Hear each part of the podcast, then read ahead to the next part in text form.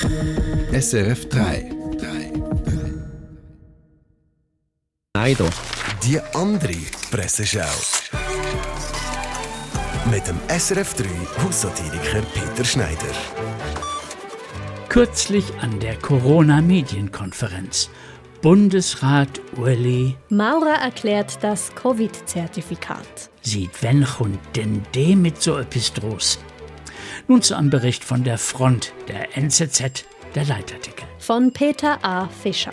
In der Schweiz verhinderten freiheitliche Reflexe und ein gewisses Vertrauen in die Selbstverantwortung immerhin Ausgangssperren und ermöglichten es, Wintersportgebiete offen zu halten. In Deutschland hingegen herrschte der nahezu unbedingte Wille, unter obrigkeitlicher Führung ja niemanden mehr durch Ansteckung mit dem Coronavirus umzubringen. Einer Mehrheit war dazu anscheinend fast jede Freiheitseinschränkung recht. Abweichende Meinungen galten vielen Politikern schon fast als Landesverrat. Das war jetzt eine verklausulierte Nein-Parole zum PMT genannten Antiterrorgesetz, oder? Zurück nach Deutschland. Tagesspiegel und Spiegel berichteten, Im Wert von einer Milliarde Euro. Spahn will offenbar große Mengen unbrauchbarer Masken vernichten lassen.